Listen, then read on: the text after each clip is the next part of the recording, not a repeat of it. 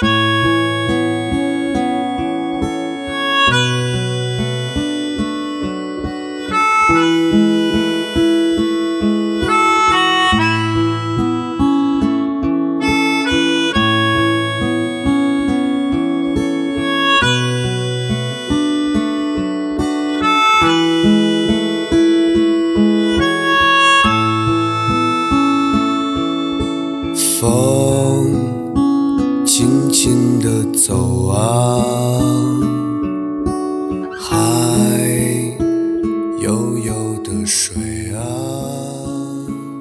观众朋友们，大家好，我是钱静，是北京师范大学的一名教师。我的研究方向呢是职场上面的心理学，也就是研究职场里边的人的心理态度和行为。今天呢，特别高兴，请到一位这个播客界的大咖，我经常能够刷到咱们的播客啊，我看到您非常好的一些分享，请到了这个呃三五环的。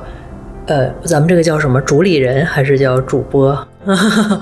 主理人、主播是吧？对我，我我在这个界面上是非常非常新的，就是超级萌新，所以说好多东西对我来讲都特别的新鲜。我听到一些词叫监制啦、制作人啦，这些对于我来讲都特别陌生。嗯，好，呃，刘飞啊，欢迎你，然后也希望你能够跟我们的朋友们打个招呼。哎，Hello。大家好，我叫刘飞，呃，我是不是简要介绍一下自己啊？对，您可以介绍一下自己。对我之前工作经历差不多有十年左右，基本上都是在互联网公司做产品经理，嗯，只不过有的可能是在小公司，也有创业经历。然后后面几年呢，就在大家可能听说过的大公司啊，比如说滴滴出行、阿里巴巴啊，一直是做产品经理。但是后来的 title 可能最后。呃，我出来之前可能是高级产品专家，差不多这个呃 level 的 title，嗯，呃，然后同时呢，我在做呃日常产品工作的时候，我自己也有一些爱好，也是比较喜欢做内容创作，啊，比较喜欢分享，所以呃之前也写过两本书，一个从点子到产品，一个叫产品思维。那之前也在知乎和公众号比较活跃，当然后来也因为啊整个媒体形式的这种迁移，所以现在的精力可能在播客确实多一些啊，有两档播客，一个叫三五环，一个叫半拿铁，嗯啊，对，大概是这样一个状况，都是特别特别热门的节目，啊，等于是您在就是我们经常听说过的这些大厂和这个叫什么，一般业内会叫小厂吗？还是中厂都做过，对吧？啊，对，嗯，好。是是是，嗯，其实这个大厂的选择呢，现在就是在我们校园内部的同学们来说的话，是非常的向往的。嗯，就是在我所在的学校，像北师大这种学校，然后目前来讲的话，无论是本科的学生，还是说这种我们所我们所说的学硕，都非常非常向往。就一说你可能以后的这个 dream job 是什么的话，这个一定是会被提及的。所以今天呢，就请到刘飞，然后我们一块儿聊一下。就是我们不仅要提及，对吧？它不应该是一个虚幻的泡泡，而是这个泡泡的下边，嗯这个光鲜的东西下边，大概需要我们做哪些具体的一步一步的准备和努力，可以帮。帮助我们的这个所谓的梦，然后成真。哎，行，呃，那我就会问一些非常初级的问题啊，就是我还准备这个问题的时候都在想，就是你看人家一个这么呃高级的这个呃，您的 title 叫什么？就是高级的这个 这个产品经理是吧？然后这么多年的专家，然后给我们回答这个问题，是不是有点这个？大材小用了，但是 anyway，请到您了是吧？然后把您架到这儿了，然后就是希望您能够给我们提一些具体的意见。好，呃，那我就开始了啊。对对对。首先第一个问题就是一个去和不去的问题。嗯嗯。就比如说，你看，虽然现在这个大的风潮是这样的，而且事实上这个年轻人是非常的追捧的。那么此时此刻，在现在的这个环境下边。您还建议这个校招的新鲜的大学生、研究生这些新人，他们进大厂吗？比如说啊，您有一个弟弟或者是妹妹，嗯，你建议他的这个选择吗？就你会支持吗？嗯，我觉得这个问题很有意思，就是呃，一般提这个问题的同学，我发现大部分存在的问题是，实际上，呃，对这个这个问题提出来，本身就代表对这个问题，或者说对大厂、对互联网公司，呃，对工作，它有一个可能相对片面的一个认识。就是这这其实是因为我们从小就在一个呃应试教育的这种环境下成长起来，可能我们会用做题家的这种方式去想说。一个工作，那比如说我们我说一个考试吧，一个考试，嗯可能它呃怎么评价你这个考试结果的好坏，其实是有分数的。那你说毕业，呃能不能找到好工作，这个可能是评价专业的好坏，但是具体一个工作到底好不好这件事儿，其实它就它它并不是一个题目，它存在两个层面。第一个就是，比如说我们说问题是应不应该进大厂，或者说我。会不会推荐弟弟妹妹进大厂？这里面有两个很核心的因素，要先搞清楚。嗯第一个就是嗯到底进大厂是干什么？什么是大厂？大厂是什么样的，对吧？但是大部分同学可能这方面没搞清。第二个点就是大部分同学可能主要是觉得挣钱多，是是，然后第二个就是可能嗯自己想干什么，他们并没有搞清楚。就我我先说一下第一个方面，就如果说大厂嗯是看重它挣钱多的话，那到底代价是什么？成本是什么？这个有没有想清楚？啊，这也是一个呃很很重要的一个呃要判断的条件。就是可能我我觉得可能和大家很悲观有关系，就是大家现在每天在刷到各种各样的这种自媒体的言论，嗯然后大部分同学觉得那个破班儿就那样，然后我也不期待它有没有意思，嗯。我也不期待别的什么，然后反正我就是鱼肉，呃，老板就是就是会就都是是吧，都是那样的，然后所以说，呃，我这些是不可控制的，但是有一点是我确定的，就是我收回的是确定的，就你给我多少钱，就让我付出青春和劳力之后给多少钱，这个东西可能是一个客观的可以看到的标准，所以呢。大家可能就会觉得钱多的地儿就是我想去的地儿。哎，这个就是也是一个很有意思的话题。就我们先抛开，比如说你的体验上或者你的收益上有物质的成分，也有精神的成分，我们就把精神的全部抛开，我们就只看物质上的。哪怕物质上的，它也存在很多信息不对称，大家认知不到的地方。比如说，呃，嗯一个应届生可能 package 进大厂，它能比较高，对吧？我们经常听说年薪百万的故事，到了你工作四五年，如果成长的比较好，可能能到年薪百万，啊听起来好像是很大的一个数字。但是这一百万的 package 在大厂里面打包是一百万，但是实际上可能这里面有相当一部分，接近一半儿是用股票或者期权的形式发的，那剩下一半儿才是你的工资。而工资里面呢，又有相当一部分是年终奖，或者说一些绩效奖金。那这些奖金呢，它也是不确定性，存在不确定性的。然后同时呢，这些所有的部分，尤其是股票、期权以及年终奖，它的税额是非常高的。就可能你到年薪百万之后，最后能拿到手的，每年落到口袋里、落袋为安的比较呃实际的收入，可能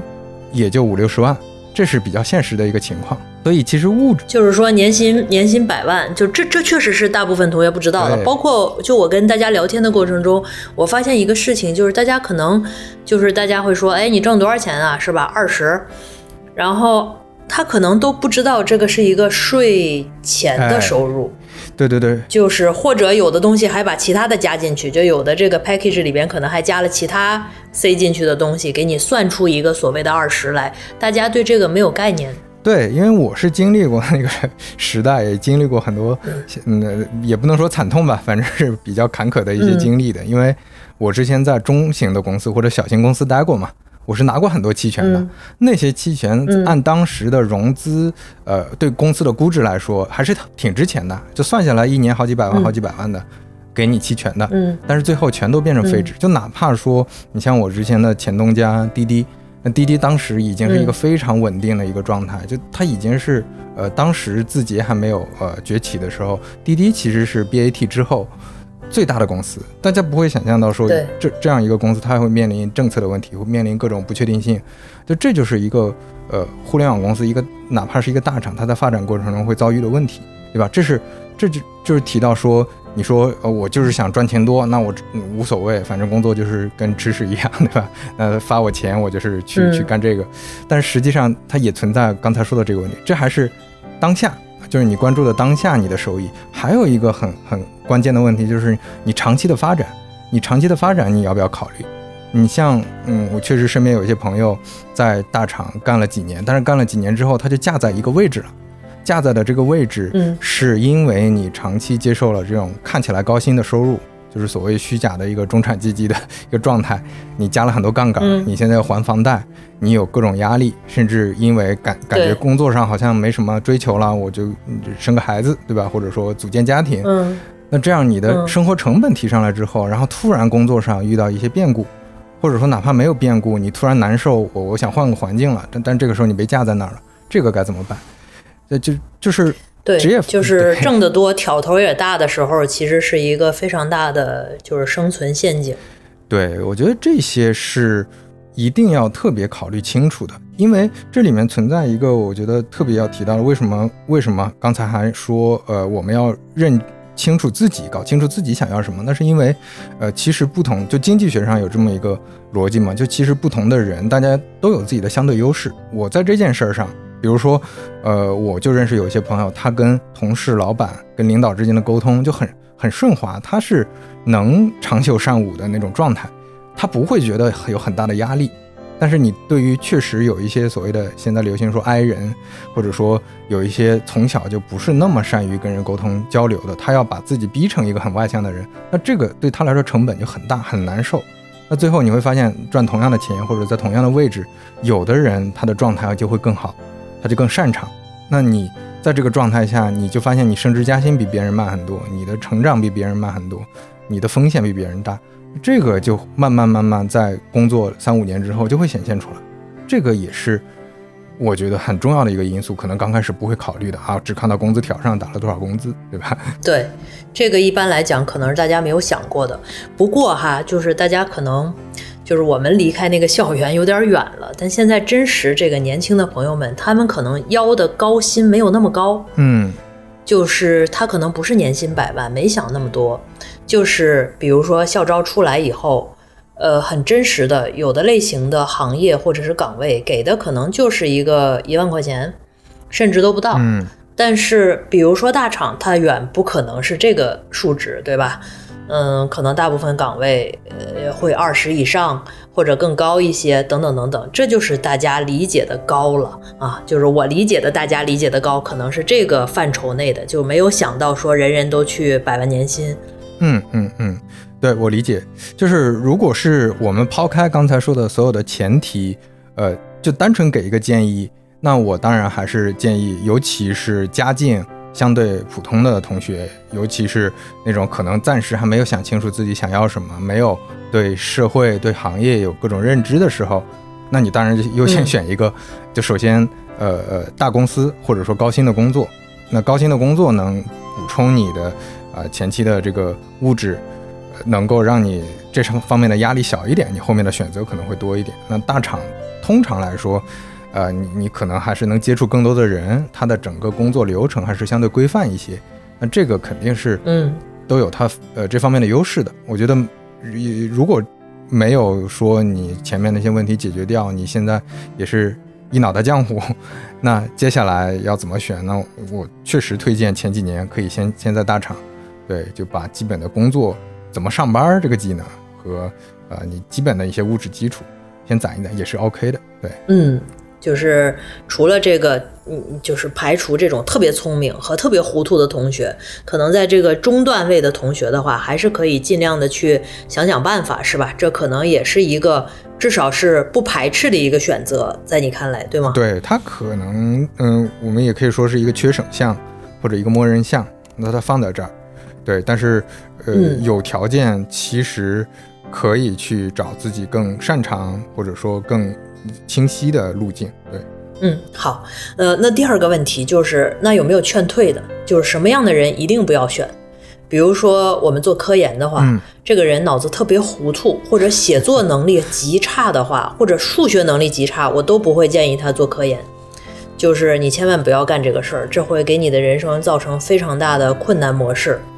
就是对于这种进大厂的同学来讲的话，那有没有什么特质，就是或者是什么能力不行的同学，就建议一定不要去选？感我我我个人的感觉上，可能还是嗯，一方面是你的基础的社交和沟通能力，如果是非常非常差，就是就是你几乎呃没没有办法跟人相对正常的沟通，或者说你大部分的呃经历或者擅长的地方吧，其实是在呃钻研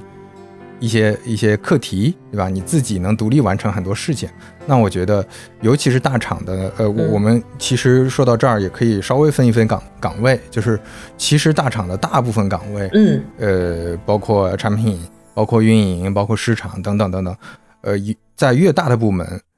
它越需要你是一个协作的角色。那这个协作的角色，他就虽然大家经常说大厂是一个螺丝钉，但是你这个螺丝钉你要嵌到里面，其实是需要大量的沟通和大量的这种判断去完成的。就这个沟通，它并不是说你只是说啊，我我会我会呃讲话，我会在会会议上跟大家讲清楚一个事儿，它可能还有背后，嗯，比如说你的共情能力，你的同理心，你得知道别人是怎么想的。哎，这个这个人现在是呃，他年纪多大？他在什么位置？他现在大概有什么需求？我要怎么跟他沟通？他老板想什么？他老板的老板在想什么？他今年的 KPI 是什么？那我我才能跟他共同把这个项目推进下去。到底现在的困难点在哪儿？这里面其其实全部都是人的判断，所以通常来说，等于这里边不仅仅说有这种就是语言上面的，我能把事儿说清楚，我能听懂你说的话之外，还有一部分所谓的沟通是属于我们经常意义上说的为人处事儿。对，而且它其实复杂程度其实就跟我们说，呃，比如说，你你你说一个做生意的人。他在这方面都会很擅长，嗯，他是能清楚的判断我的上下游、我的协作方、合作伙伴，大家的需求是什么，我们能怎么共赢，大家一起去做一些事情。这个其实我自己的观察也是，如果家里有做生意的，呃，如果是或者说从小就有这方面的一些经验或者爱好的同学，一般来说会更嗯更适合融入。那如果是格外内向也不擅长这个的，确实就会困难一些。明白了，好，那我们既然说到分类，那我们就分一分，就是这个大厂里边，呃，我不知道这样分对不对哈，就是粗浅来讲，就按听来的这个例子来讲，感觉有一部分是属于这种技术的，就是我们经常说到的这种技术型人才，还有一部分就是非常，也不知道这个比例是多少，您可以讲一下，就是非技术型的岗位大概有哪些的这个细分呢？一般来讲，一般在呃大厂。我的观察是，基本上大厂大家都会拆成一种叫业务岗，一种叫呃技术岗，一种叫行政岗，啊，或者说支支撑部门、支持部门。嗯。那如果说技术岗这个好理解，就是就是工程师啊、写代码的、算法做算法的等等这方面。那业务岗呢，一般就是刚才我提到的，像产品运营、市场。可能有的还会细分，比如市场里面可能有做渠道的，有做投放的，有做公关的，等等各方面。呃，那另另外支撑部门或者说行政岗这个也好理解，比如说 HR 啊，比如说财务等等这方面。那么其实，在大厂来说，我的感知是，这里面的刚才说的这些部门，实际上。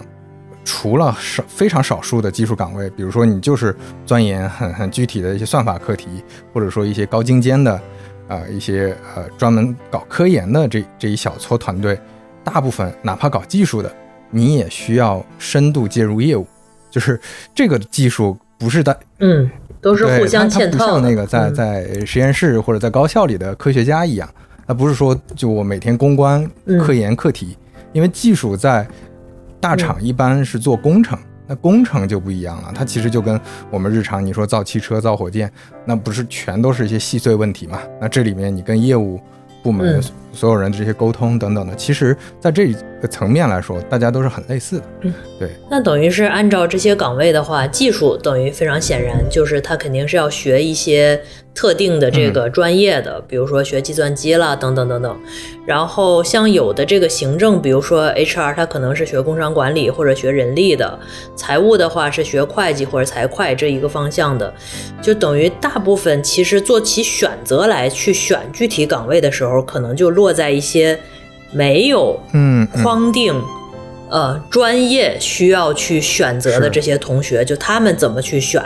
这也是落到就是前一段时间这个张雪峰老师他经常上热搜，因为他说了一些就是你看这个你这专业很差是吧？哎，就不了业，然后什么这那，在我看来，这个专业也是分两种，一种是可以靠专业直接选定岗位的，比如说像会计啦、人力啦这些，就有具体对应的岗位。但是有的呢，就是我们上出来以后，可能不是靠你这个专业，是靠你的实习，是靠你的能力，是靠你的学校学历等等等等去找。那这个时候就意味着有选择，比如说我是某一个专业，我学哲学，嗯，那你说我是选产品呢、运营呢，还是市场呢，还是怎么着？这个有没有一个就是比较好的决策思路呢？啊、明白。呃，我我先说一下，我从另一个视角先说一下，对于用人单位来说，我这些年的一个很很重要的一个体会的转变，就是在刚开始呃互联网公司招聘的时候，实际上就像就像您说的，前面我除了计算机专业，其实其他的专业啊、可能再算上工商管理或者信息管理系统这些，呃，稍微有一些沾边儿，其实大部分跟像产品运营等等这些岗位是没有对应的专业的，所以那个时候呢，基本上招人就是看你。啊，脑子是不是活呀？我通过，比如说那个时候就习惯群面，让大家去打个辩论赛啊，或者怎么样，就大概看一看你的这个思辨能力等等的。但是这个时代变化非常快，我发现在这几年，嗯非常明显的一个转变就是，你靠呃单纯的能力和素质，就是这种所谓软实力，你不需要具备任何的这个具体的技能，已经很难很难进大厂了。那就像您前面说的，嗯基本上全是靠实习。那呃，这个时候我觉得其实对于呃，就反过来说，对于同学们，第一点要提到的就是，呃，你要找一个工作业务岗，就除了技术岗，其他的各种各样的业务岗，嗯实际上看实习会，呃，远超过看你的专业能力，呃，不是不是专业，专看你的专业，专业专业的呃，嗯嗯嗯。你学的什么专业，对，甚至包括很多技术岗位也是看你是不是之前有实习，他会更倾向有实习的，而不是只看你的专业。实习非常重呃要。嗯对，这是第一个层面。第二个层面就是，那如果选的话，因为我觉得现在大家有相对还呃比较开放，或者说现在互联网公司实习的岗位也足够多了。我见过身边的朋友，他是好呃多个岗位去，呃如果公司内有条件就轮岗，如果公司内没有条件，他可能就换几份不同的实习工作，去体会一下这个岗位到底是做什么的，自己是不是擅长这个岗位。嗯我觉得这是一个相对比较好的思路。嗯嗯，因为因为什么呢？因为单纯通过你的专业去判断你适合呃哪个岗位，我反正根据我过往的经验，就我打呃之前打开我团队的和我在的团队的各种各样产品经理的过去的履历，其实真的是五花八门，根本找不到任何规律。就是你说是不是理科更更容易做产品经理？也不是，也有很多文科生。嗯是不是那个哲学的这种做思辨的更容易？那也不一定，有一些甚至是文学专业、外国语专业学语言的这些，呃确实都不一定。所以我觉得可能还是得有条件的话自己去尝试一下。嗯，那按您的这个理解的话，因为您在这个行业里这么久了，其实要我看，有的行业里面这个岗位还是有鄙视链的。那你有没有能够一个建议？比如说，你觉得最好的前三名大概是哪些？就是非技术岗位。哎，这这也是个比较有意思的问题。我我觉得岗位上的话，其实确实行业里，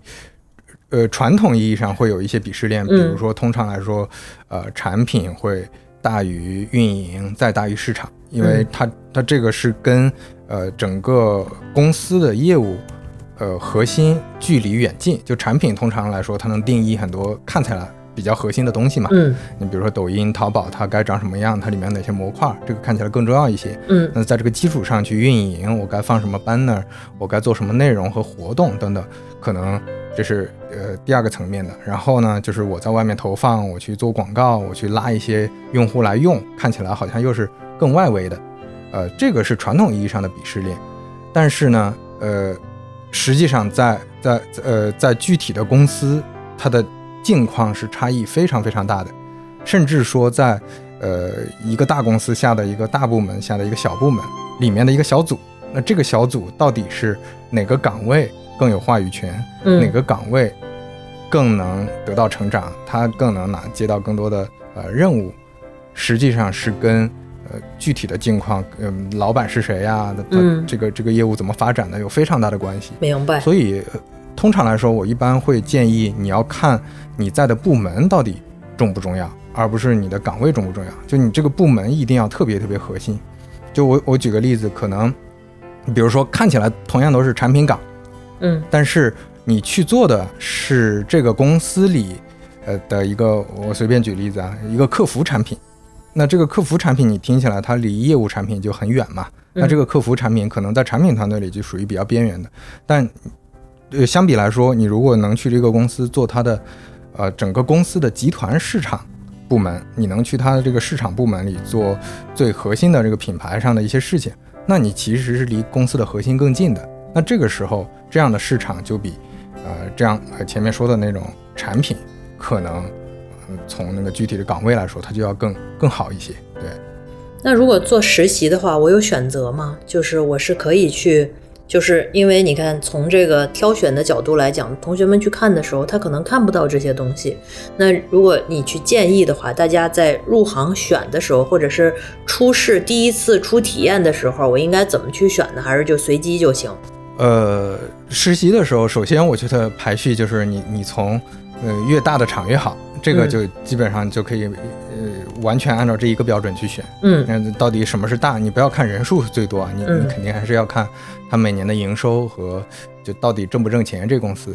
然后它现在的规模和市值是什么样。你按照这个排从上往下的去选实习，然后再选再往下选的话，其实不同的公司不一样，有的公司它是集中招过来，对吧？然后分配给各个部门，大家去去去就是随机挑一批，那这个可能没得选。嗯，但是有一些部门它有的选，那你就尽可能去选离核核心的那个业务更近一点的，离你觉得这个公司，比如说这其实这个也也不是那么难理解，大部分部门之间你都是可比较的。嗯你像对于阿里来说，它核心肯定是电商嘛，对吧？嗯你你去阿里做社交，这个显显然就不是它的核心部门嘛。嗯或者说你去字节，那抖音就比呃西瓜视频可能要重重要的多，这个部门。嗯，就类似是这种大概的判断逻辑，我觉得所以说还是先选厂，对吧？先进一个相对来讲大的厂，厂再说具体的岗位，进去以后再观察再看。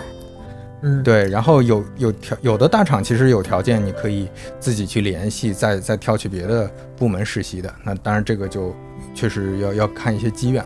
嗯，那现在市面上理解的大厂包括哪些呢？就是第一季第一梯队，现在的第一梯队基本上就是新的 BAT 嘛，呃，再加上、再加上第二梯队的那那一些，基本上都是大厂。新的 BAT 就是字节、阿里和腾讯。嗯那接下来的第二梯队就是，呃，老的 BAT 里的百度，然后美团、拼多多、快手、滴滴啊、京东，嗯呃，现在可能还能再再加入小红书、B 站这些公司。对，基本上你往从上往下排，差不多能排出这些。嗯，好的，行，那我们来看看这个学习阶段，就是我们倒推回去，需要不需要哪些学历和一些证书啊？这个第一个问题就是。我要去大厂，我有这个梦，那我一定要读研究生吗？就是这个读研有一个硕士研究生的学位，在这个大厂求职的过程中，到底有多重要呢？首先，呃，前面咱们提到了，其实对于用人单位来说，最最重要的还是实习的经验，对吧？嗯所以，如果是一个本科生，他有多份实习经历，还有一个研究生，他没有任何实习经历，那大概率会优先选前面的。但是呢，现在也存在一个学历也在也在卷的一个情况，嗯就比如说大家都有同样的三份实习，那你是研究生，他是本科生，那这个时候 研究生又有有优势了，又有加分了。嗯就他可能没有以前那么有优势，但是依然他也是一个加分项。那所以说，反过来说，回到我们自己身上，如果我们自己现在，呃，身上没有任何实习，我本科毕业我就要去找一份工作，发现很困难，那这个时候读研，呃，可能也是一个还还还不错的选择。那你在读研的过程中，尽可能的多找实习，但是。呃，所所以你看，我刚才说的，它还是围绕着实习最重要，嗯这是主要因素，嗯然后学历是次要因素的基础上，嗯我举个例子，如果说，呃，你现在没有实习经历，但是你你确实读研了，但是你读研的时候发现导师不让你实习，对吧？你两三年读完了，还是一份实习都没有，那其实这个这个事儿就有点得不偿失了。嗯就你你对比嘛，你你是一个读研读了三年的人和你哪怕是本科毕业没有实习经历，但是你工作了三年，那工作三年的人和读研三年的人，对用人单位来说，呃，通常来说还是工作了三年的人更更有呃对更有优势。所以说，就是这个实习经验几乎是可以完爆这个学历的。但是如果说你们都没有实习经验，那肯定学历高，越高越好。是是是，嗯呃，目前大概是这么一个状况。那读博对这个赛道有用吗？啊，对你按照刚才的逻辑来说，也没用读博可能 更没用不。是很大了。嗯对，呃，对对，而且而且博士除了一些少数的方向，这这个还是挺明确的。嗯就是你你如果比如说你是读呃计算机，而且你搞的科研是偏算法的，嗯呃，可能在很多大厂还是博士毕业能能很快找到工作。但是你做的哪怕是计算机，其他一些边缘学科的，你可能是比较偏理论研究的，嗯这些其实就很难，非常非常难。因为博士，你想嘛，年纪也不小了，那你你的整个呃，包括你可能如果是一路读下来，没有接触过社会，没有工作经验的话，其实对用人单位来说嗯，还是压力很大的，他没法从头开始培养你。对，嗯呃，那我们再来看看这个专业，就是按刚才说的话，也是没有鄙视链的，对吧？那如果说在读研的这个，嗯，比如说我要去读书，我有第二个选择，我也决定一定要读研究生，嗯然后我再去大厂。那这个读的时候，专业如果没有特定的话，那么地域有鄙视链吗？嗯比如说，我有一个人，我是我是西安嗯上学的，然后我西安呢上的是二幺幺的本科，嗯之后呢，我有选择，我可以在西安去上个九八五，嗯啊，这是西安的选择。同时，另外一个可能我在北京或者上海能去找一个二幺幺去上研究生，那你建议哪一种呢？嗯嗯，嗯，其实这个逻辑也能推演出来，嗯。就按照刚才我们说的实实习就是哪儿方便实习去哪儿。对，嗯。所以实际上实际上就是你你就有一个明确的排序了，嗯。这个排序就是完全按照互联网公司的多少和规模来排，嗯。对吧？就北京、上海、深圳、杭州、广州，嗯。基本上这五大城市，你就优先选这五个城市。那那呃，然后在这个过程当中，尽可能的多去找实习。呃，因为我自己体会还挺深的，我是呃哈尔滨工业大学毕业的嘛。那其实对于我们当时来说，资源就非常非常紧缺，所以实际上我们呃计算机毕业的还好一点，因为对哈工大计算机还是排得上。那可能有一些公司它是定向招，但是其他专业的同学，他们找工作。尤其是找业务岗的工作，其实是像北理呀、北科呀，都是完全比不上的。对北理北科那哦，你说比不上北理北科是吧？啊，对，完全比不上他们的。哎，那那这么说来的话，那张雪峰老师经常给的那个意见是里边有 bug 的，就他经常会推荐一些计算机很强的学校，觉得学了这个学数学也行，反正学了这个就飞黄腾达，一辈子不愁吃喝了。那如果这些学校都不在一个，比如中国科技大这么一类的，它不在北上广、北上广深，然后杭州这些地方的话，那它必须是学计算机才有出路。但如果它不是纯学计算机，要走这条条线的话，那他就得去选择大一点的城市才是好的，对吧？对对，我觉得如除非真的就是呃，像那可能中科大这种还是算算非常知名的。那我中科大毕业的，我没有实习，可以吗？那也会比较难嘛，对吧？对于互联网大厂来说，我觉得也会比较难。就还是得有实习，不管就无论你是哪儿毕业的，这个实习还是个必要性的东西。对对对对，非非常必要，非常必要。那所以说，大家还是要去注重这个东西。换句话说，如果你想去换一个地方，因为你现在在的这个城市虽然上了个好学校，但是你因为实习的局限局限住你，没有办法去直接进大厂的话，你又想进大厂，那么当你要去读研的时候，那你就要去选择一个刚才这个刘飞给我们提到的这五个城市：北上深杭广，然后这几个城市去去上个研究生。是是是，呃，然后另外呢，就是如果呃，因为刚才咱们说了两个因素嘛，一个实习，一个学历。嗯。就如果你的学历真的超好，嗯。那还是能碾压其他的。我我举个例子，可能呃你你是中科大的，那你随便学的，你比如说你是学西班牙语的，嗯。但是呃可能跟你竞争的是双非的学生，那他可能有实习经历，跟你来说，这个面试官就得犹豫一下，因为你毕竟学历很好嘛，嗯。可能你天赋不错，嗯对你，但是现在的学历真的是越来越卷了。我我印印象中，呃，像去年、前年差不多，我看到的很多大厂那种校招的学生，很多都已经是都都不说是清北了，九八五都可能是常青藤的。嗯常青藤，常青藤的就是哈佛啊、嗯斯坦福啊嗯等等来卷了，就清北的可能现在你你说我是呃清华的随便一个，我不是对口专业的，我可可不可以随随便就毕业校招一定能进个大厂？现在也难了，嗯，这倒是不所以说一定。学历碾压，对已经不一样了。嗯，对对对，但是还是要实习，就是把这个专注度放在实习里边，这个这个可能还是很必要的。对。那如果说一个同学他是双非的同学，他是本科也可以，研究生也可以，他对读研这个事情他并没有什么特别大的执念。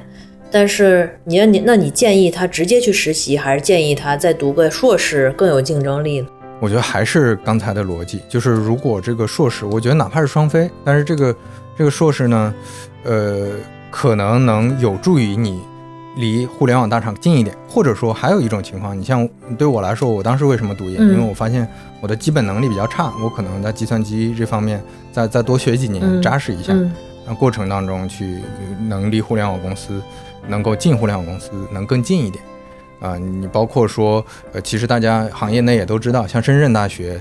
各个学科可能在全国它不一定是特别优秀的，嗯但是深圳大学毕业去腾讯，方便成本就就门槛儿，对，就比其他学校低非常多。对对，这些都是我觉得要考虑的吧。对，等于相当于深圳大学就是一个非常厉害的双非，嗯，啊，对对，它就是双非，但是它每年的就业还是很厉害的。对你像那个对于产品经理来说，前些年北邮，嗯对吧？北邮当然它它算也算是名校了，嗯但是它。呃，嗯并没有那么 那么头部，对吧？挺厉害的九九八五，对，对嗯对，但是但是实际上它的产品经理的整个的素质和产品经理的就业是非常非常夸张的，应该是应该是，反正我在滴滴阿里的那几年，嗯，应该就是行业里最最就是呃高校里应该是最好的。对这会不会也有一种带动效应？就是早期，比如说，嗯就是像像学姐带学弟呀、什么学学学长学姐是吧？他有这个传承，然后或者说他们可能就是你们学校恰好这个学长学姐很争气，在各个岗位上面都高高在上，然后这时候大家就会高看你这个学校的一个学校的这个毕业生一一眼，对啊，是吧？对他，他他他不仅是说 就有这种信任关系嗯，他还有很多具体的，比如说那么学长学姐经常回来做分享、做讲座，对对吧？你别的学校没有这种资源，我甚至可以回来做一些兴趣班，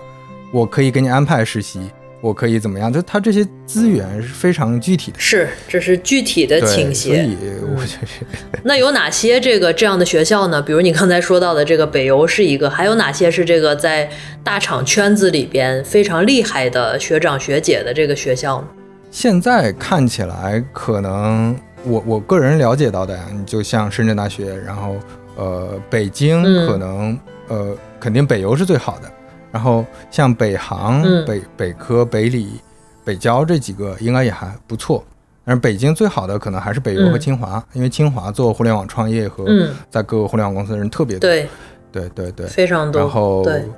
呃，那你像在杭州的话，就比较，因为本身浙江这边的高校其实就只有浙大，所以杭州包括浙大招生招的数量也比较多，所以我知道的可能，呃，在杭州这边浙大也也也主要就是浙大整体会好一些，呃，当然杭电也可以，对，杭电也可以，然后嗯其他的还真没有那么熟了。呃，还有一还有一些就是像，呃，武大和华科，对他们的离互联网相对还是比较近的。就整个武汉这个城市里的，包括我有同学是像武汉应该是理工大学这些，他们整体嗯离互联网公司也会近一些。对，对也是近一些。嗯，哎，对我额外问一句，因为我老听他们说这个浙工商是最强双非，这个这个学校和互联网有关系吗？它还在杭州，它是在杭州吗？这个我还真不熟，好像不是在杭州。好的，好的，嗯，好就是好纯好奇，想起来，呃，那这个那这个互联网大厂里边，对于出国留学的同学是个怎么看待的呢？呃，其实还是我们沿着刚才的逻辑说的话，出国留学，如果你能找到实习，呃，其实可以找的实习，他没法实习了，嗯硅谷嘛，对你如果是在美国，嗯，在国外实习还是不错的。其他，啊，嗯，我觉得就就比较难。你像欧洲，没什么互联网。对你，比如你去澳大利亚，你去哪个互联网公司？是啊，你这整个欧洲，哪怕是最发达的那几个国家，实际上也没有嗯很比较好的互联网公司。那基本上就是在加州嘛，你在加州，在嗯在湾区那边附近，如果能有呃学校，我觉得离互联网也会近一些。他们学校里有资源，包括你能去实习，而且如果你在那儿待得很好，其实那边的整体的工作体验可能也比国内好，而且。呃，当然这几年会少一些，但是前些年他们在国内的业务，在中国的业务也挺多的，嗯所以你可能能找机会，比如说，嗯，到中国办公室，呃，工作、回国工作等等这些。那你再从这样的工作单位想要转到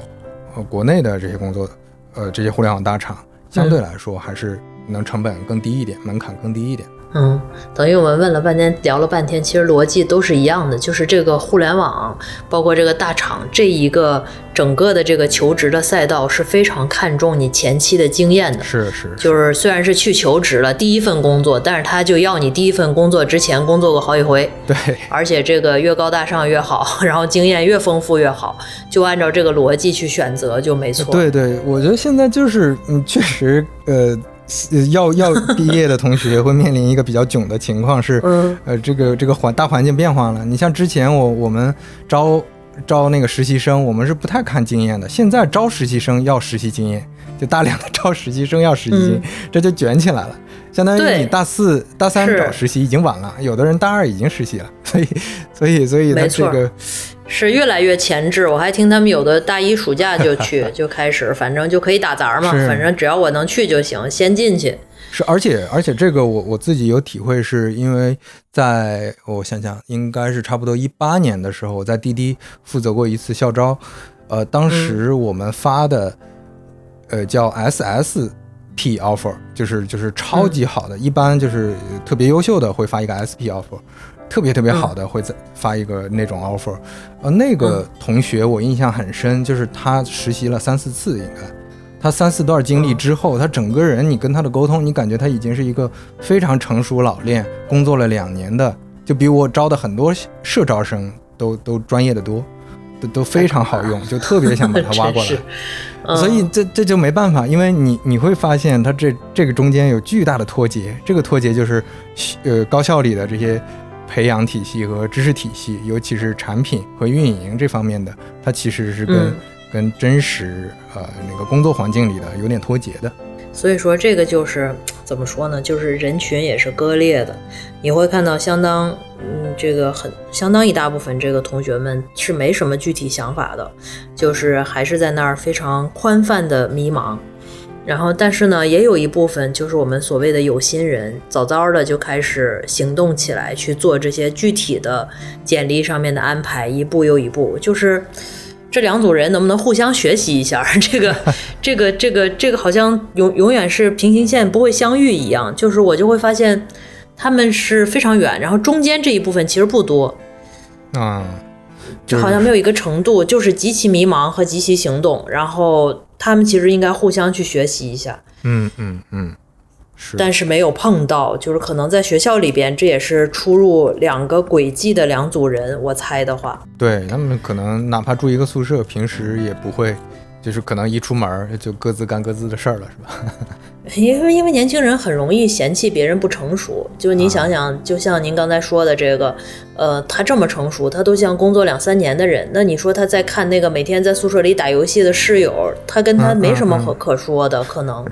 明白，嗯。是是这样。嗯，那我们再聊聊这个有心这个事儿，就是你看，我们规划自己了，是吧？实习半天，然后最后进去一个大厂了。进去一个大厂以后，我是应该，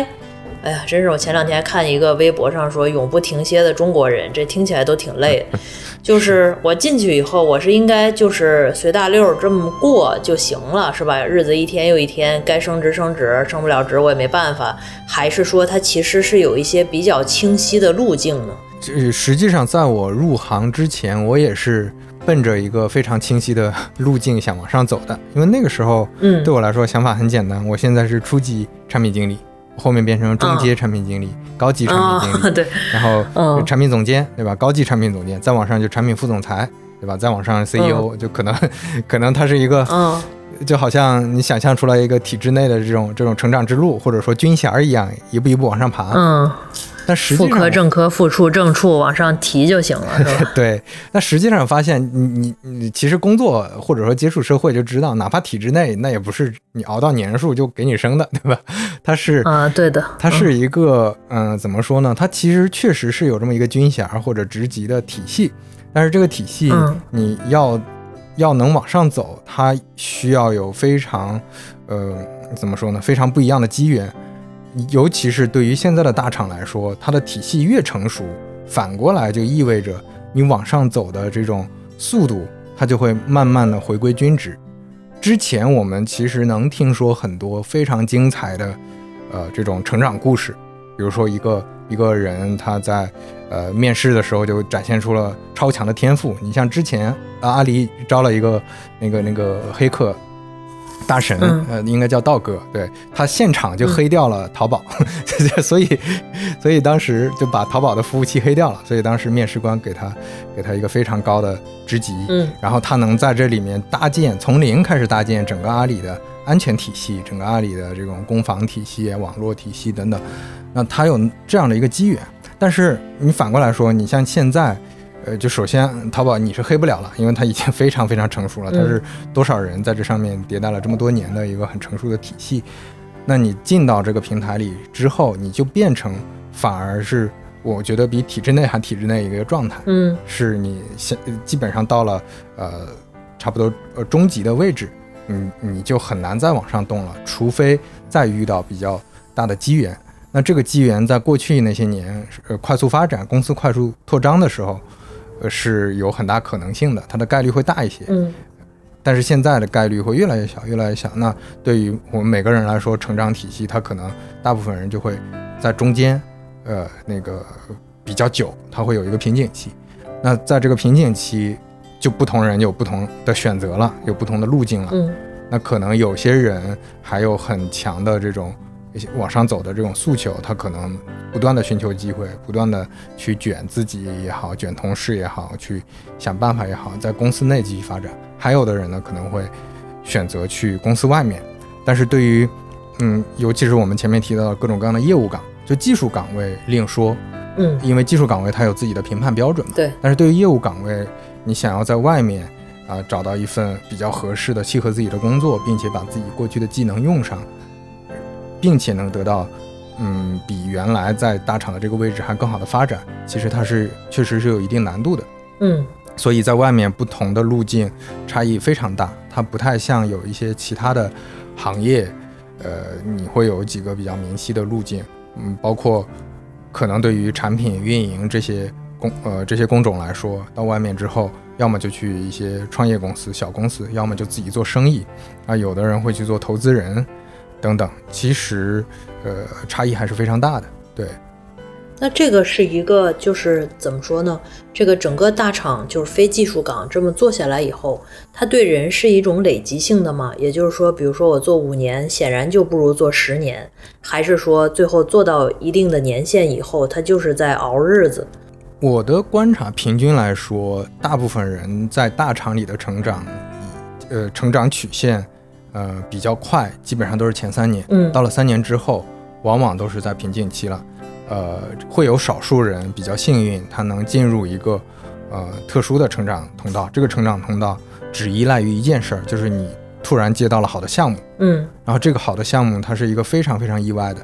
呃，我举个例子，比如说之前我在呃，我认识一个阿里的老同事，那他在钉钉待了很多年，就一直没有好的机会，因为钉钉人也非常多，嗯他是一个做产品的，他他没有好的项目，他就很难，嗯嗯，所谓战功或者说每年的 KPI 都很难去完成的特别好，嗯拿到很好的升职加薪的机会。那突然有一天分给他一个项目，这个项目叫学习强国，嗯他把学习强国做起来了。嗯那这个 他他就立马连升两三级。嗯，但是你说这个事情和自己首先的努这不是他力没什么能创造的关系。对，对，对，就所以，所以这个是，呃，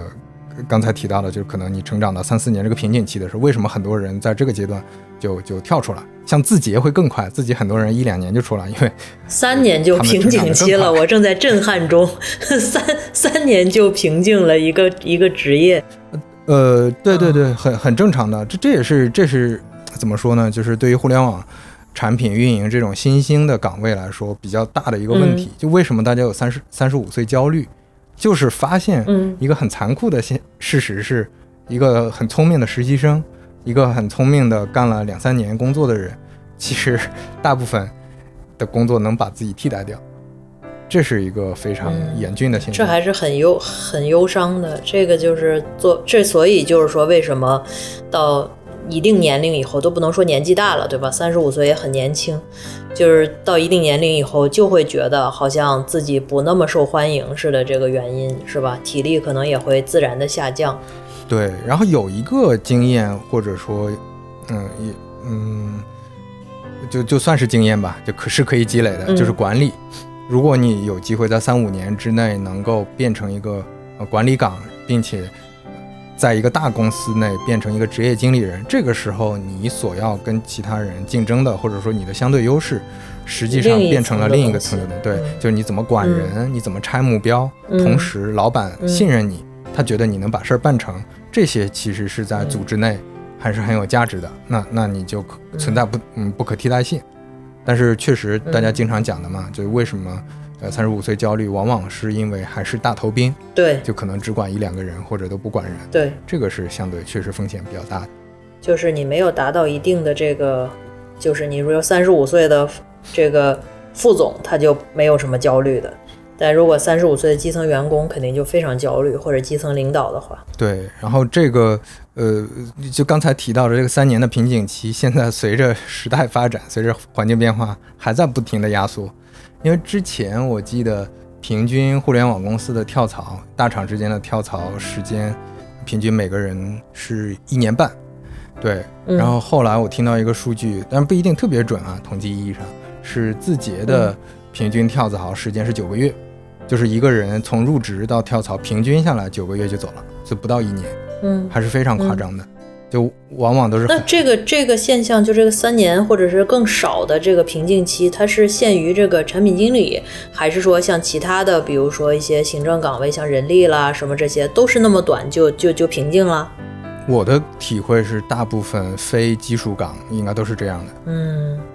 那还真的挺震撼的。我第一次听到三年这个数字，就是这也太快了。对，就是专业能力上，他会，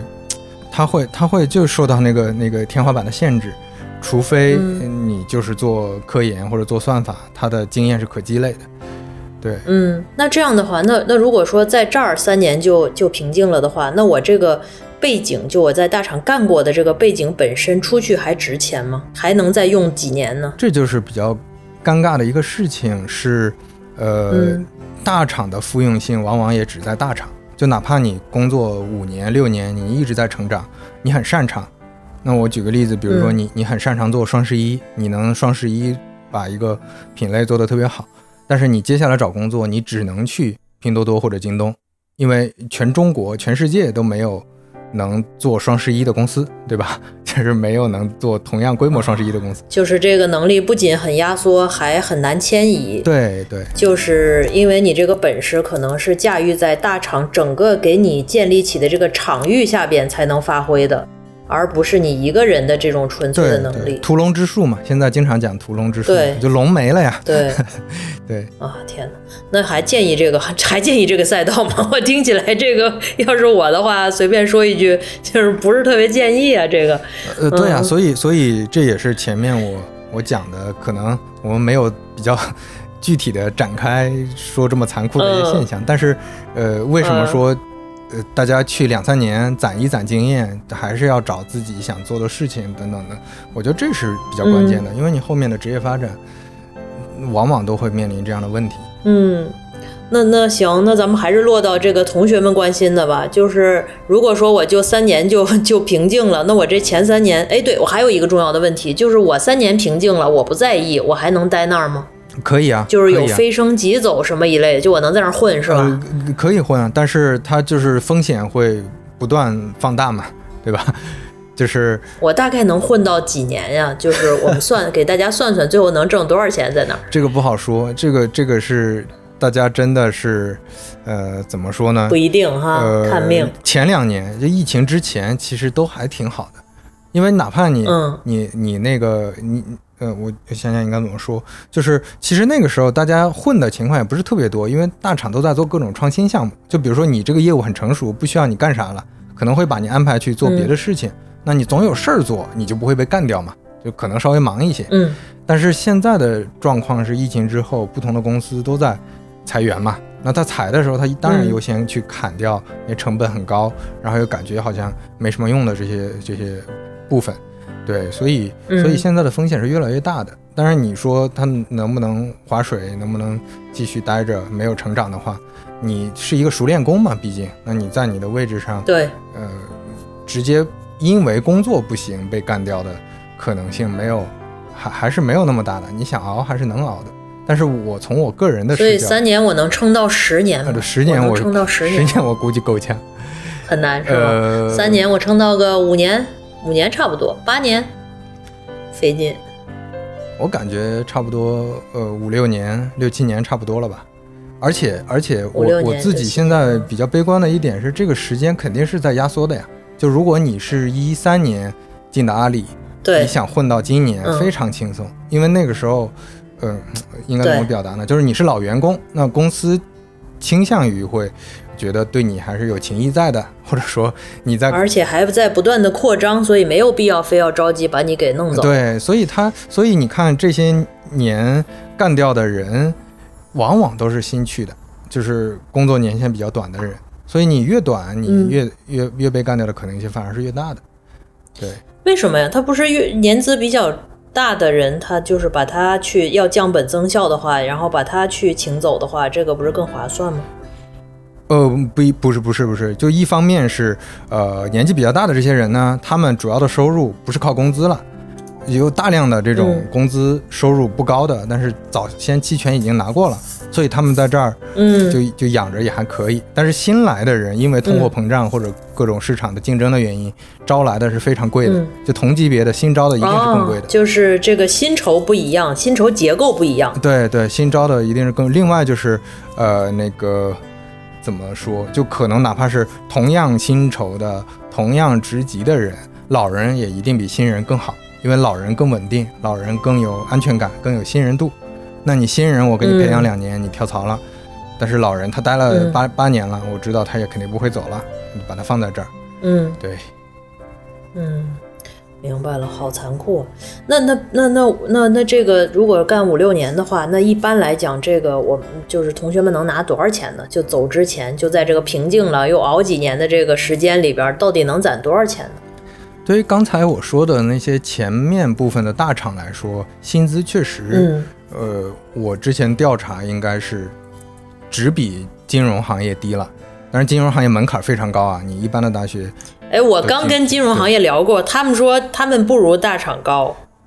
那那就可能看金融行业的什么什么行业了。对对，对对对，就是中位数可能，我我我我听他说的，啊，包括我听您说的，我感觉可能中位数差不多。呃对就是金融行业也有那些高的岗位，也有相对来讲比较低的岗位。然后一这两个行业都属于高薪的，那毋庸置疑，在市场上面都属于比较高薪的这个行业。然后中位数可能是差不多的，嗯，对，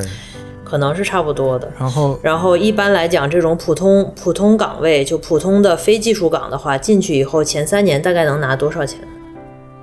现在如产品经理现在如果大厂的校招的话，其实是技术岗当然是最高的，然后再往下一般就排到呃产品了，再往下可能是运营和市嗯场，那再往下是行政岗位。嗯呃，对于产品和运营，基本上还是在呃前面我们还是仅限于大厂啊，中小厂可能嗯嗯，它第一嗯。它就就 就没数了，就是大厂一般还是会在呃三五十万，那肯定还是在各个行业里算高薪的。嗯。对如果你特别优秀，比如说像前面提到了 special offer 的话，那可能能能再高一些。啊，你像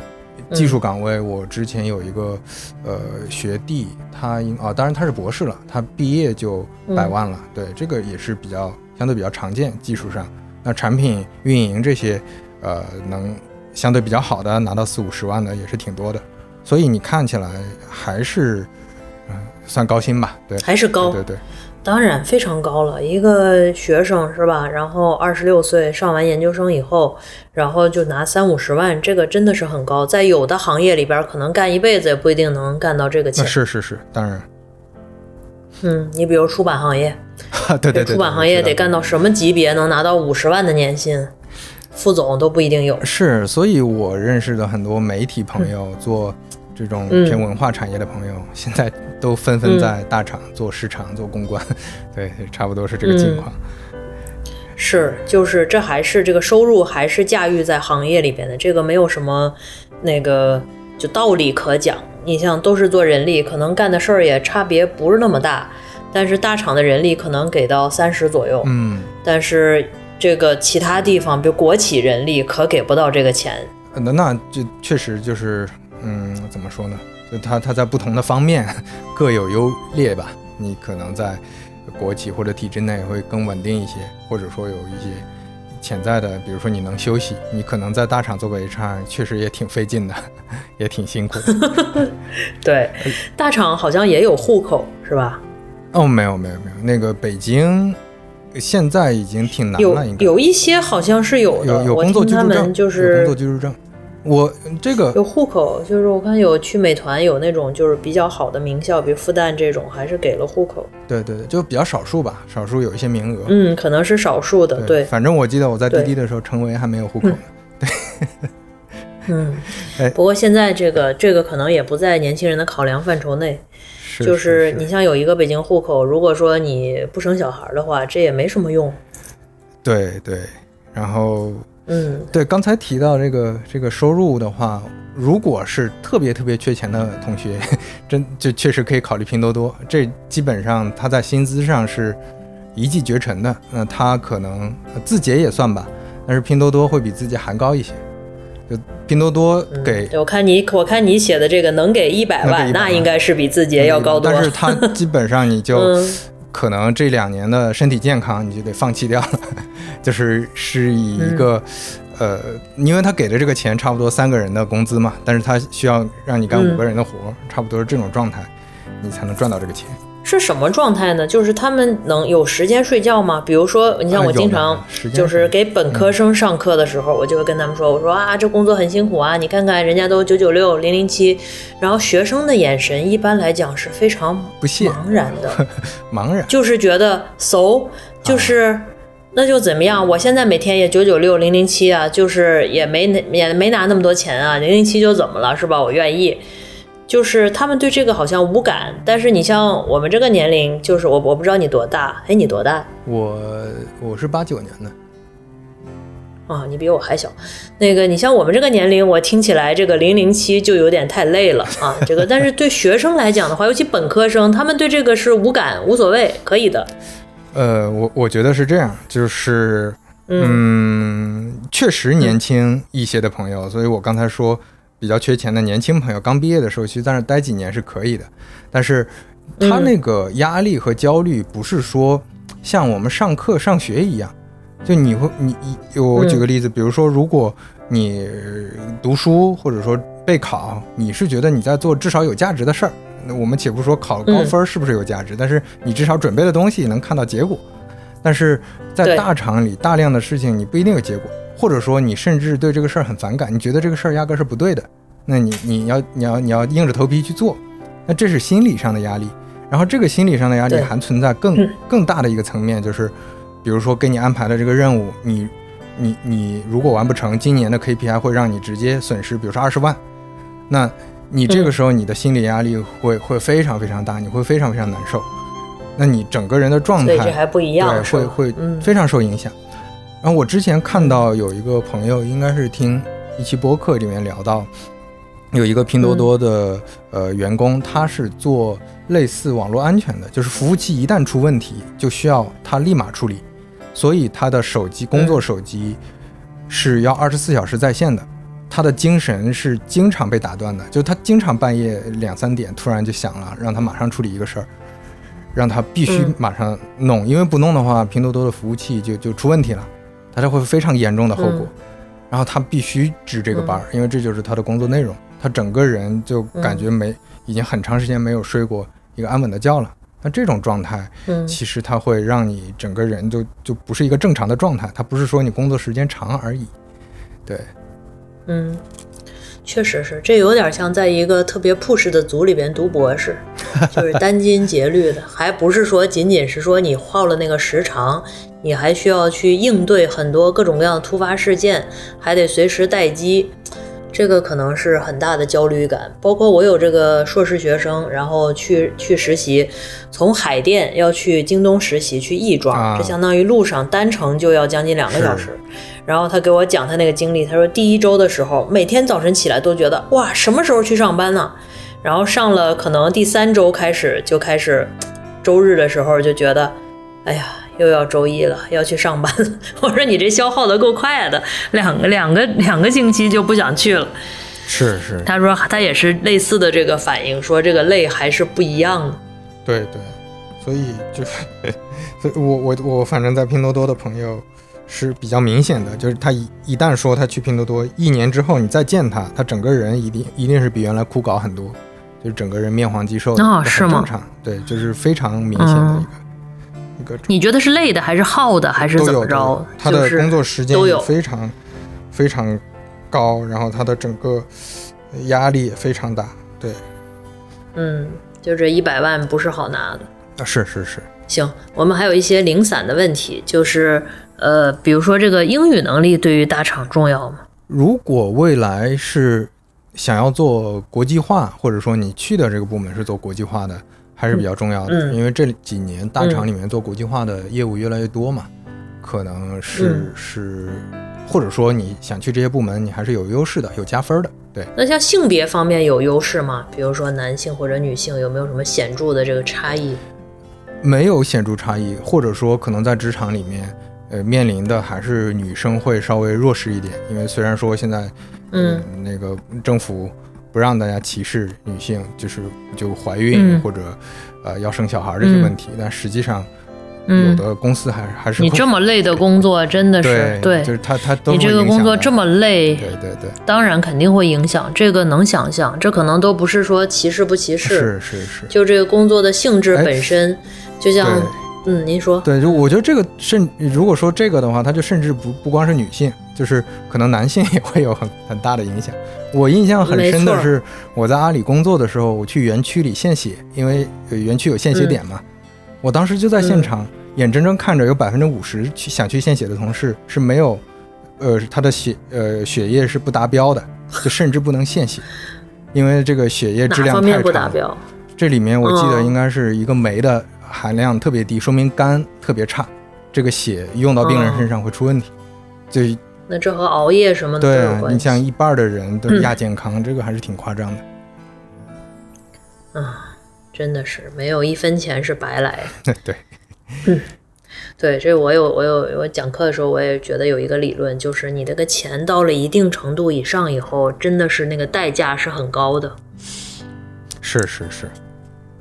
就是你每多赚的一分钱，都是自己的这个血泪汗的钱。啊。是呀，是呀，就是，所以并不是像刚开始我们聊的那种，哦，只要赚钱，一切不就是工作嘛？我不就是忍一忍就行吗？嗯，对。但是年轻的朋友很容易这么去想，就是我能，但是呢，就是我们聊一聊这个意义，可能也是就不是说阻碍大家或者怎么着，就提供一些更丰富的背景吧。就是这个工作真实的现象可能是这样的，而且是它是因因人而异，因情境而异，这也不是片儿汤话，就是让大家能够知道这个里边面相非常的多，也有为人处事，也不是那个画着彩色的墙，就是大家都开开心心的，是吧？你好我好，也不是这样的，它有非常多复杂的人际关系在里边。对，另外就是。呃，其实整体上前面也说了，如果没有想法，还没有呃对自我认知也好，或者对到底想做什么有比较清晰的判断也好，那优先去大厂一定是呃相对来说更好的选择，你赚钱多一点，对吧？你也能认知一下这个工作是怎么一回事儿。然后嗯相对来说，你比如说包括职场霸凌啊、工作歧视啊，在互联网公司里面，这些东西反而比其他的民企、其他行业、制造业啊、消费行业还是要少一些的，对吧？它整个的工作体验嗯除了累一些，除了工作压力大一些，其他方面还是相对更好的。但是，呃，前面我们说的这些问题，我觉得在任何大组织里都会存在。那对大家来说，更重要的一个，呃，我觉得可能有启发的点，还是尽可能的提前搞清楚前面说的核心问题，就是你到底想做啥，你能提前脱离出来，嗯去去找一些自己喜欢的事儿做，或者说这个事儿在别人看来很痛苦，但是你自己觉得很舒适，在你的舒适区，你做的挺开心，又能赚到钱，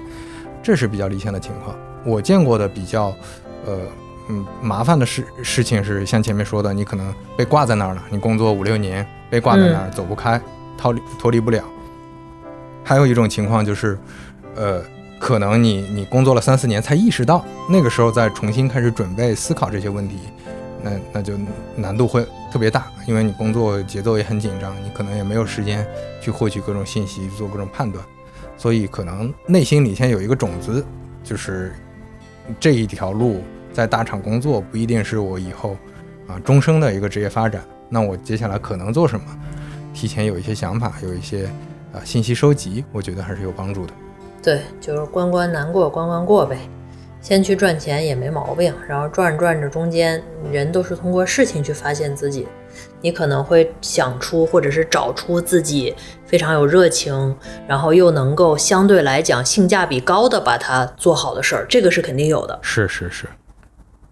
嗯，就像就我原来说，就比如说待人接物，比如说接待这一类的事儿，有的人做它就是如鱼得水。虽然你们俩可能做的一样好，但是你做它可能前一天晚上睡不着觉，特别的紧张，然后又要去怎么着，就对你消耗很大。你俩的结果都是好的，但是对你来讲做这件事儿，做这种工作的话，性价比就极低。对对对对，是这个意思。嗯，呃，那 I 人可以做这个，就是可以去大厂活下来吗？活得好一点儿。我觉得还是，嗯，怎么说，还是有有一些，呃，爱人能活得挺挺好的。我只是觉得现在可能对艺人的需求更高一些。实际上，在之前 我们在滴滴的时候，产品经理团队还做过一一个这种啊，就是这个这个心理测评，就是人格测评。我们大呃百分之九十五的人都是 I 人，就是产品经理团队。哦，就反而 I 人确实挺适合做产品经理的，但是呢，嗯呃，那那我觉得也是跟时代不一样。就现在，没错你，可能在一个成熟的体系内想要往上走，你还是更需要那种长袖善舞的能力，不光是做嗯呃产品方案的能力了。对，我喜欢你这个说法，就真的是感觉各行各业好像就是艺人的需求会更大一些，也更讨好一些。对，嗯，沟通的成本可能相对来讲也有更低一些。是是，所以就是，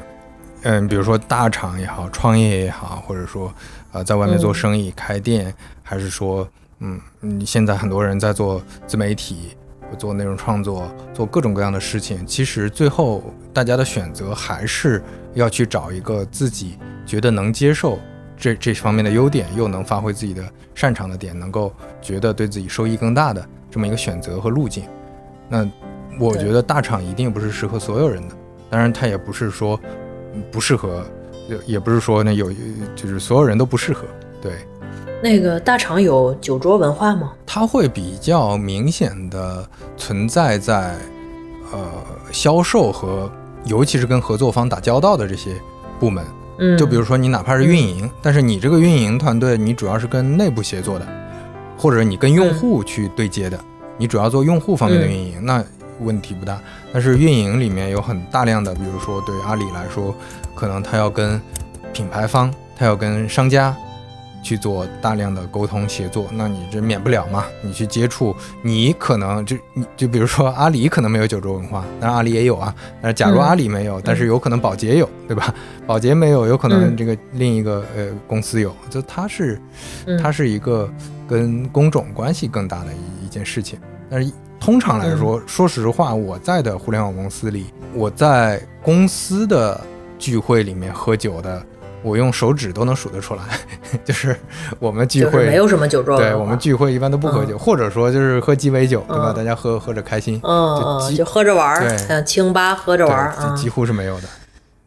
对对对，嗯这跟他那他们说这个酒桌文化其实是一个形式下边的一个底层，是服从性的一个测试。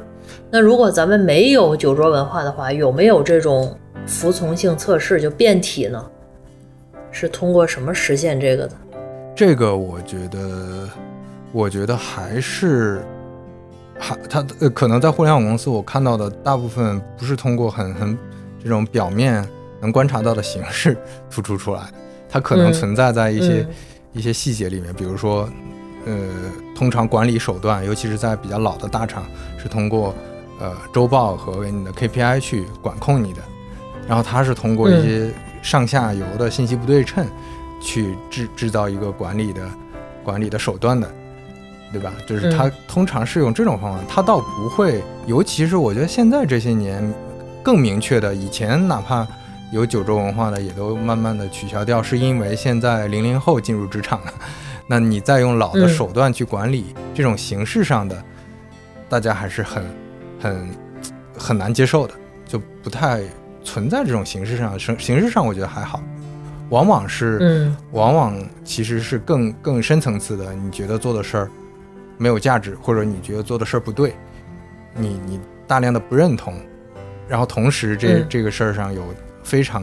强的任务的压力，就好比说，我举个例子，比如说就是大家经常开玩笑的，你作为乙方设计师，你改了二十遍稿，最后老板说用第一稿，那这种你你你你当然你也可以心态调整，就是说我就是只是嗯。花了这些工作时间换我的工资，但是你肯定会有情绪，你肯定会难受，嗯，你觉得你的二十稿白费了。我觉得大量的在职场里会存在这种问题，会让你比较痛苦。嗯，嗯，好啊，非常感谢你的分享。呃，那最后你能不能给我们年轻的朋友们，就是初入职场或者还在校园的朋友们，去推荐书？可能书也可以，或者是电视剧也可以，这一方面的东西能给大家推荐一个吗？我我推荐一下几个我觉得非常不错的信息源吧，因为我感觉现在实际上、呃网络上的信息特别多。你像当年我们入行的时候看到的各种各样的信息，呃，都是非常残缺的，或者说好多想找也找不到，那就只能到处嗯打听，或者说去去去呃对当面找人问或者怎么样。但是现在网上有大量的嗯信息，而嗯大部分同学自己去搜集的，往往是通过像小红书啊，我看小红书上职场内容越来越多了啊，B 站啊，对，就大量的这种呃平台。但是我觉得很多，当然 B 站它本身是长内容，它还是有很多嗯很好的 UP 主，比如说像像你，像钱晶老师，像有一些呃能能比较好的去论述一个话题的。那实际上大量的内容，哪怕现在公众号也都存在很多噪音。那我觉得比较好的，可能还是像呃我日常会看的呃财新财新周刊，像呃嗯。第一财经，呃嗯，一财对，嗯。一财，还有那个呃三联生活周刊，对我我觉得嗯。从、呃再加上读库吧，对，就基本上嗯。我平时看的信息的内容源主要是这几个。我发现同样的问嗯。题，他们的论述一定是更更具体、更好的，就哪怕说。呃，你听起来他们是讲讲商业的，但是你你比如说前几天我看财新周刊的，里面在聊互联网大厂现在面临的境况，嗯到底有没有裁员啊？这各个公司的情况是什么？我看到的依然是，呃，我见过的，哪怕很多科技自媒体，很多小红书上各种各样的，呃，大厂的员工，他们写不出来的，或者说信息没有那么准确的论述，嗯比较深度，对论述比较严谨的嗯我觉得这些里面可以获得更多信息。另外就是用这些内容去做自己的思辨，做自己的观察、嗯思考，我觉得也是挺好的一种方式。行，呃，大家去关注哈，公众号“流言蜚语”，刘就是姓刘的刘，然后言是言论的言，飞就是飞起来的飞，然后语就是语言的语，和播客三五环半拿铁。感谢刘飞，感谢啊田晶老师，谢谢你。哎好的，行，好，那我们今天到这儿，拜拜。嗯，拜拜。